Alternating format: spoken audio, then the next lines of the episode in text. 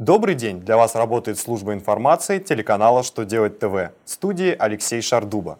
В этом выпуске вы узнаете, на какие КБК перечислять страховые взносы в январе 2017 года, как разрешать споры по применению закона о контрактной системе, когда бюджетникам ждать повышения зарплаты. Итак, о самом главном по порядку.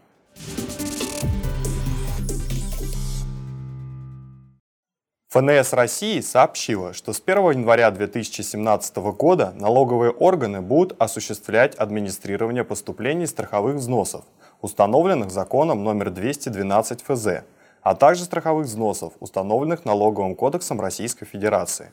В связи с этим налоговая служба обратила внимание на особенности заполнения отдельных реквизитов платежного поручения на перечисление страховых взносов.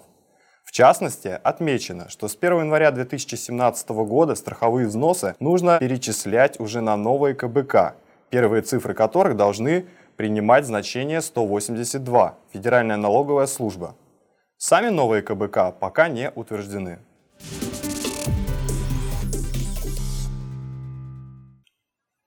Президиум арбитражного суда Северо-Кавказского федерального округа подготовил обзор судебной практики по делам, связанным с применением положением федерального закона номер 44 ФЗ.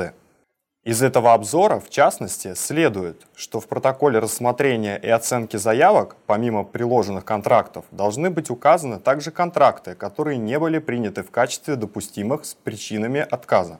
При этом отсутствие такого указания не станет основанием для признания торгов недействительными если суд посчитает представленные контракты недопустимыми.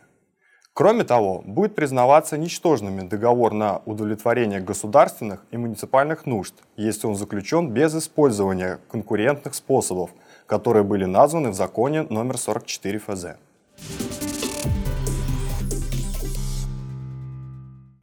Глава Минфина Российской Федерации Антон Силуанов на заседании в Казани заявил, что рост зарплат работников в бюджетной сфере в 2017 году будет более плавным, чем это планировалось дорожными картами на следующий год.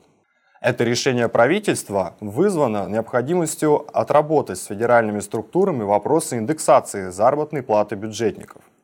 Силуанов подчеркнул, что данное решение не повлияет на исполнение майских указов президента Российской Федерации – Ранее заместитель председателя правительства Ольга Голодец заявила, что с 2018 года зарплата врачей составит 200% от средней по стране. На этом у меня вся информация. Благодарю вас за внимание и до новых встреч.